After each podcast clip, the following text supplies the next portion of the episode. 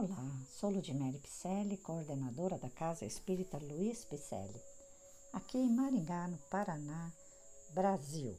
Digo Brasil porque já estamos chegando na Europa, no Japão, nos Estados Unidos e espero que você esteja gostando, porque muita gente já está acessando nossos podcasts.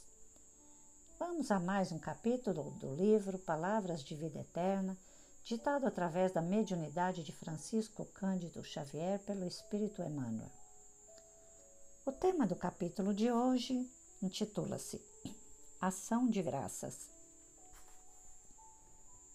Em Mateus, nós temos a seguinte passagem: Tomou o cálice e, tendo dado graças, o deu aos discípulos, dizendo: Bebei dele todos.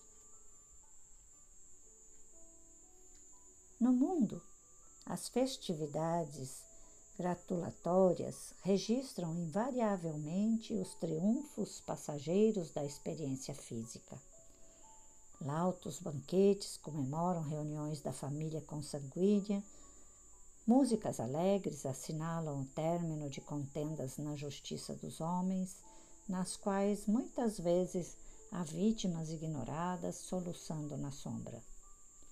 Com Jesus, no entanto, vemos um ato de ação de graças que parece estranho à primeira vista. O Mestre Divino ergue hosanas ao Pai justamente na hora em que vai partir ao encontro do sacrifício supremo. Conhecerá a desoladora solidão no jardim das oliveiras. Padecerá a injuriosa prisão meditará na incompreensão de Judas, ver-se-á negado por Simão Pedro, experimentará o escárnio público, será preterido por Barrabás, o delinquente infeliz, sorverá fel sob a coroa de espinhos, recolherá o abandono e o insulto sofrerá injustificável condenação e receberá a morte na cruz entre dois malfeitores. Entretanto, agradece. É que na lógica do Senhor, acima de tudo, brilham os valores eternos do Espírito. O Cristo louva o Todo Misericordioso pela oportunidade de completar com segurança o seu divino apostolado na terra, rendendo graças pela confiança com que o Pai o transforma em exemplo vivo para a redenção das criaturas humanas, embora essa redenção lhe custe martírio e flagelação, suor e lágrimas. Não te percas desse modo. Em lances festivos sobre pretensas conquistas na carne, que a morte confundirá hoje ou amanhã, mas no turbilhão da luta que santifica e aperfeiçoa.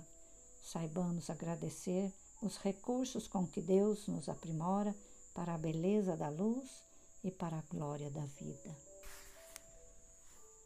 Que leitura, não é, meus irmãos? Rendamos também as graças a Deus, graças a Jesus por permitir nascermos aqui mais uma vez e façamos de tudo para que saiamos daqui, deste planeta Terra, completistas, ou seja, com a nossa tarefa bem completa, com tudo que a gente tem de direito de reforma íntima, de melhoria de comportamento, mudando para hábitos nobres, aquele homem, aquela mulher velha que habita dentro de nós.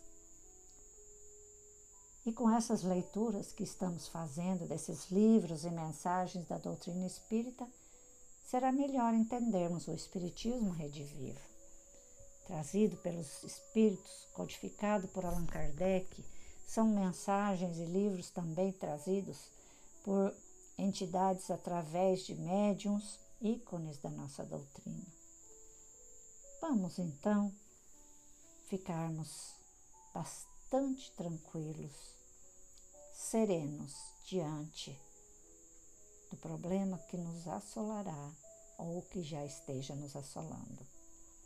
Agradecemos a Deus tudo o que estamos passando, porque é a justiça divina nos dando condições de sermos melhores dia após dia.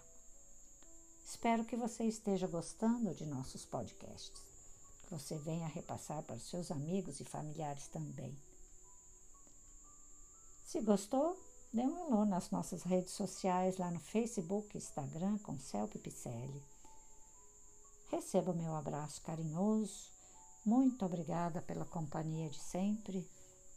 Fique com Deus e espero por você amanhã aqui no nosso podcast Iluminado pelas benesses de Deus de Jesus. Grande abraço.